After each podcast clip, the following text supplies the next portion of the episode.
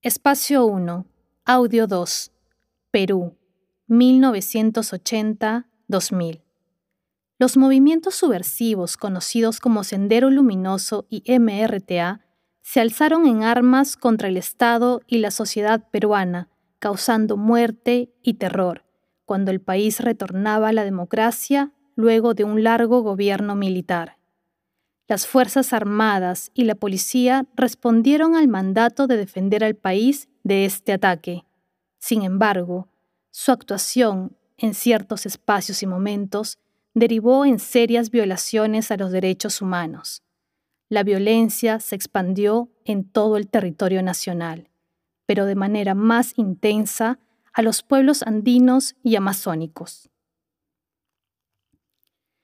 Utilizando una herramienta estadística, la Comisión de la Verdad y Reconciliación, cuyo informe final fue publicado en agosto de 2003, estimó el número total de víctimas mortales en 69.280, el doble de lo que se creía hasta entonces.